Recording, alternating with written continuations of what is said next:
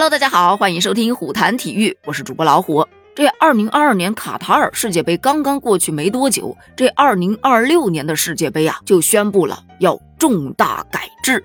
据悉，二零二六年的世界杯将由美国、墨西哥、加拿大联合举办。在此之前，国际足联已经确认，二零二六年的世界杯将有四十八支参赛球队。此前大家猜测的是啊，计划开十六组，每组三队。但经过专家组讨论之后，就认为每组三队的分法其实并不合理，有球队踢两场就被淘汰了，参与感不强啊。所以最终还是决定把这四十八支球队分成了十二组，每组四支队伍，小组的前两名以及八个成绩最好的小组第三组成三十二强阵容。进入到三十二强之后，那就是残酷的淘汰赛了。其实，从一九九八年到二零二二年的世界杯都是三十二队参赛，共计六十四场比赛，周期大约是一个月。这二零二六年扩到四十八队，总场次将达到一百零四场。赛事在美加墨的十六座城市打响，周期为四十天。也就是说，从小组赛打到决赛，一共要踢八场比赛，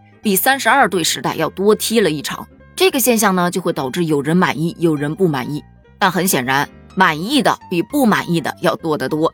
比方说，不满意的就指那些俱乐部啊，觉得这赛事周期一延长，球员就要踢更多的比赛，那因疲劳而受伤的风险就会增大，这对俱乐部来说并不是一件好事儿。有一部分观众也表示不满意，这扩军没什么用好吗？实力不够的弱队来了，那也是打酱油啊！夺冠热门依旧是传统强队。增加这么十六个原本根本就进不了世界杯的球队，这比赛该多枯燥啊！严重影响观赏性，好吗？但同样有一部分网友是表示满意的呀，这让那些进不了世界杯的球队去感受一下世界杯的氛围，没准他回来就能突飞猛进了呢。也有的抱着一丝幻想，哎，世界杯扩军了，咱们男足这有没有机会呀？结果立马就被回怼，这跟咱有什么关系？就算扩到六十四个国家，也跟咱没关系，笑死！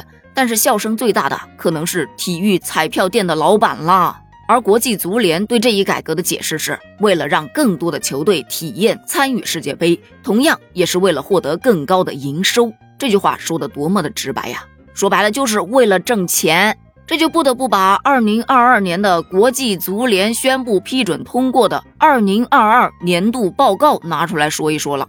二零一九年到二零二二年周期内，收入达到了七十六亿美元。其中呢，二零二二年卡塔尔世界杯收入就为五十七点六九亿美元，比二零一八年俄罗斯世界杯增加了百分之二十四点二啊！国际足联是以四年为一个周期运作的，收入主要来自电视转播、营销、接待权和门票许可权其他权益五部分。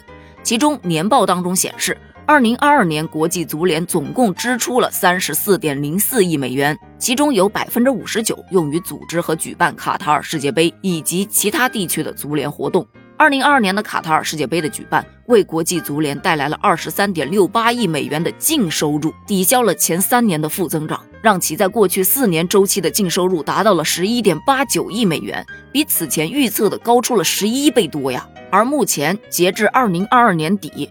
国际足联的总资产为六十七点六九亿美元，其中有百分之八十五为现金及现金等价物和金融资产，储备金更是创下了三十九点七一亿美元的新高，比二零一五至二零一八年的周期高出了百分之四十五。由于对于上一个周期的良好表现，国际足联主席因凡蒂诺就表示：“我们透明而坚定的财务政策，使得国际足联在足球投入上取得了前所未有的成绩。这卡塔尔世界杯的成功举办，证明了国际足联的能力。我们也履行了对国际足坛和各国足协的承诺。”于是，他们就开始大胆的预测，二零二三年到二零二六年的这一个周期，收入将比上一个周期增加四十五点六亿美元，达到一百一十亿美元。